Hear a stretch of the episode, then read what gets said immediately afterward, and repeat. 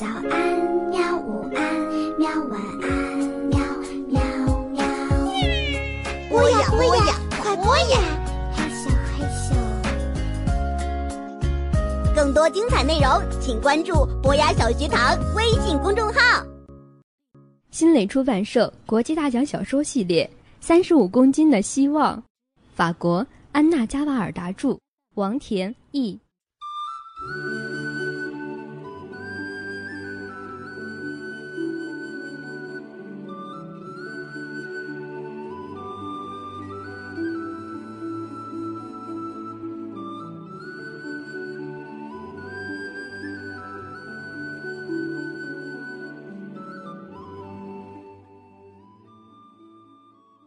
第六章，不是你的错。妈妈找回了她的银烛台，而我也找到了自己藏的钱。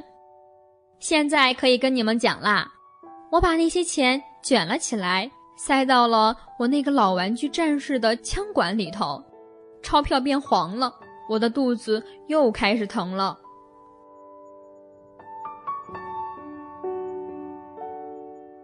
我开始上让木兰初中，我不再是班上年纪最大的，更不是最差的学生。我总是悄悄地溜进去，躲在教室最后面，尽可能不与学校那些胖老大碰面。我打消了买一件天百来牌外套的念头，因为我很怀疑一旦买来自己能拥有多久。学校不再那么让我头疼，原因很简单。我不再感觉自己是去上学，而是觉得自己是去某种动物托管所。那只是把两千名青少年从早到晚关在一起的地方。我开始默不作声地过着无所事事的生活。有时候，一些学生对待老师的态度也会令我震惊。我尽可能少活动，掰着手指头混日子。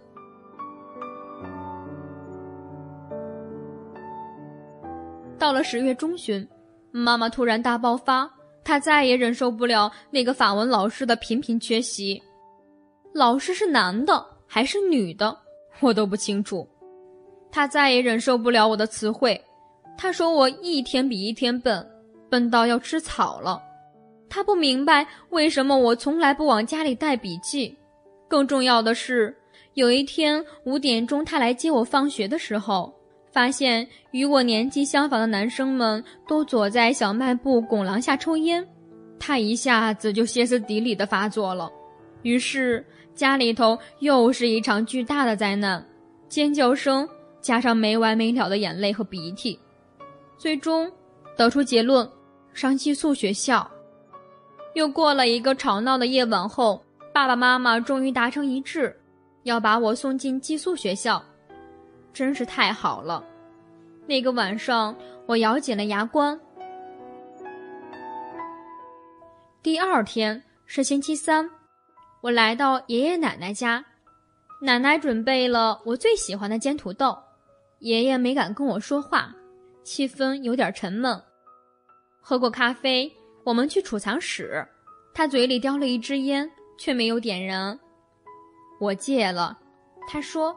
我不是为自己借的，你也知道，我是为了那烦人唠叨的老太太。我笑了，接着他要我帮他拧铰链。当我慢慢进入状态，精神高度集中的时候，他开始轻轻悠悠地跟我说话：“多多，嗯，他们跟我说，你就要上寄宿学校了，嗯，你不喜欢吗？”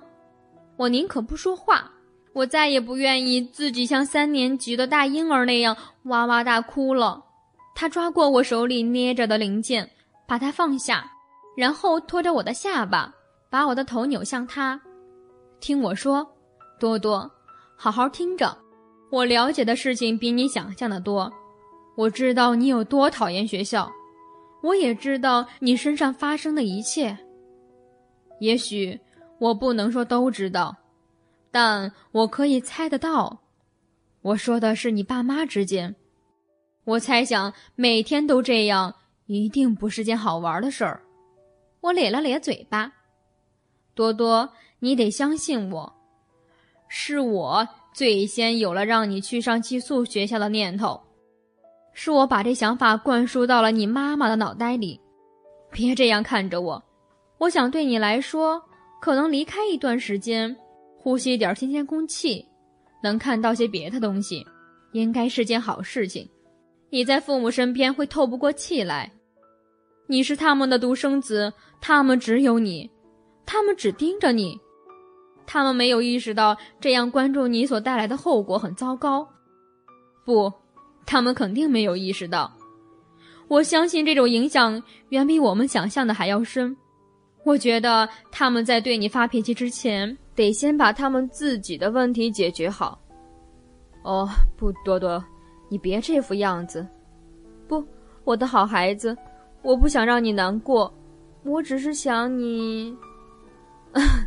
哦，该死的！我再也不能把你抱起来放在我的膝盖上，你现在太高了。等等，让我试着坐到你腿上。哈 哈，不，不要哭，这太让人难受了。这不是伤感，老莱昂，只是眼睛里的水溢出来了。哦，我的好孩子，我的宝贝儿。来，好啦，你得重新鼓起勇气，我们得重新鼓起勇气。如果你想很快就能在自食客餐厅吃上一顿大餐，就得为约瑟夫先生尽快完成这件家具。来，捡起你的螺丝刀。我用衣袖抹了把脸，接着沉默了一会儿。当我开始动手做第二扇门的时候，他又说。最后一件事，我保证以后不再说了。我想对你说的话非常重要。我想说，你爸爸妈妈老是吵架，那并不是你的错，是他们自己的问题，根源在他们自己身上，根本不关你的事。你听到了吗？这和你毫无关系。我甚至可以向你保证，哪怕你永远是班上第一名。哪怕你总是带回十九、二十这样的好成绩，哼，他们还是会吵架，只是他们不得不找别的借口了，仅此而已。我什么都没说，只是开始在约瑟夫先生家具上刷了第一层邦士德漆。